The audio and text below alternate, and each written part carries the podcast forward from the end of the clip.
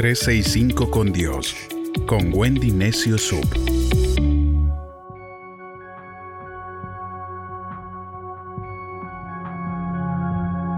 ...31 de diciembre... ...feliz nuevo comienzo...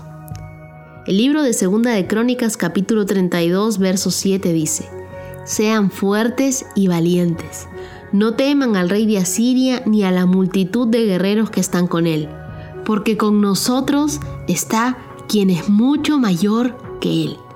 Con nosotros está quien es mucho mayor que todos los desafíos que trae el nuevo año. Tenemos que cobrar ánimo para poder lograr lo que queremos el año que viene.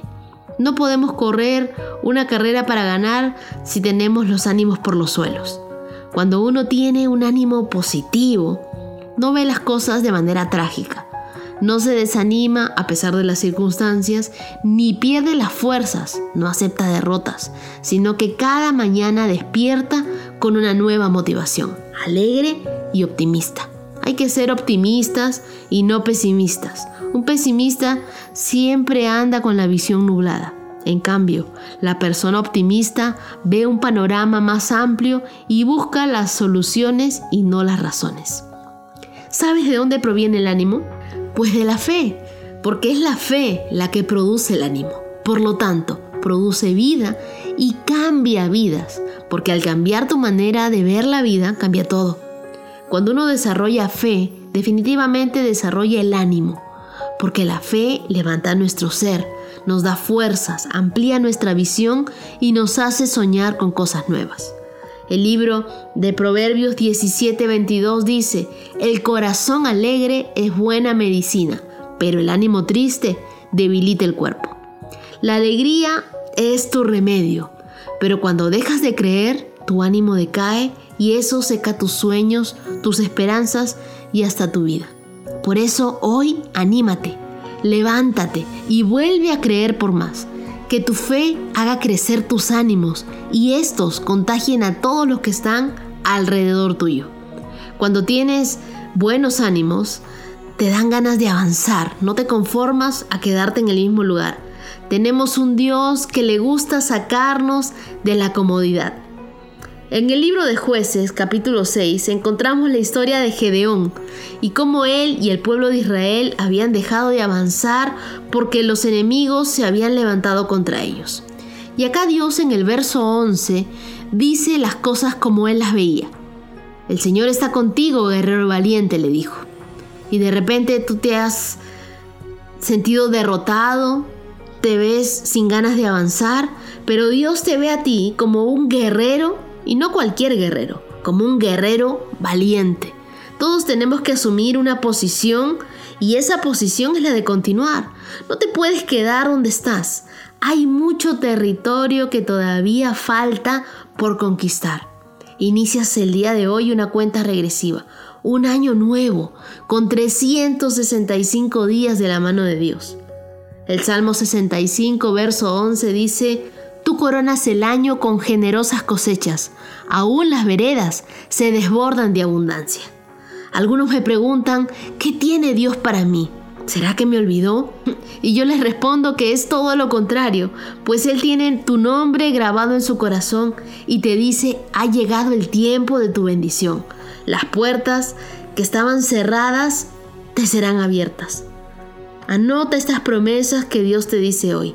El libro de Hechos capítulo 13, verso 34. Yo cumpliré las bendiciones santas y seguras que les prometí a David. Job 42, 12. Y así el Señor bendijo a Job al final de su vida, más que al comienzo. Y el Salmo 72, verso 17. Que su nombre perdure para siempre y continúe mientras el sol brilla que todos sean en Él bendecidos y que todas las naciones lo alaben. ¿Estás esperando entonces que lo mejor venga a tu vida? Déjate sorprender. El Salmo 146, verso 5 dice, pero dichosa la persona que tiene como auxilio suyo al Dios de Jacob y que tiene su esperanza en el Señor su Dios. Así debemos vivir, felices. ¿Por qué? Porque Dios nos ayuda Sea cual sea nuestra circunstancia, cuando dejamos todo en sus manos, aguardamos con esperanza. Veremos en quién hemos confiado. Recuerda, te esperan regalos del cielo si te dejas sorprender por Dios. Ora conmigo. Querido Dios, quiero dejarme sorprender por ti y encontrar mi felicidad completa. No voy a temer cuando vaya por el resultado médico, porque sé que serán buenas noticias. Me acostaré con sueño y me despertaré con un propósito. Sorpréndeme, Dios, al seguir proveyendo para los anhelos más íntimos de mi corazón. Sorpréndeme al pagar sin dinero. Sorpréndeme con maravillas. Hoy vuelco toda mi esperanza en ti. Sorpréndeme con paz, con armonía en mi hogar. Sorpréndeme cada día de este nuevo año que está por empezar. Continúo creyendo en lo que me dijiste. Además, estaré contigo, te protegeré donde quiera que vayas y te traeré de nuevo sano y salvo a esta tierra. Jamás te abandonaré sin haberte cumplido mis promesas. Génesis 28, 15. 13 y 5 con Dios no termina aquí. Debe ser un hábito en tu vida. El día de mañana comienza, primero de enero, mi cita divina con mi Creador. Y así continúa durante todos los días. Dios siempre tiene un mensaje para ti.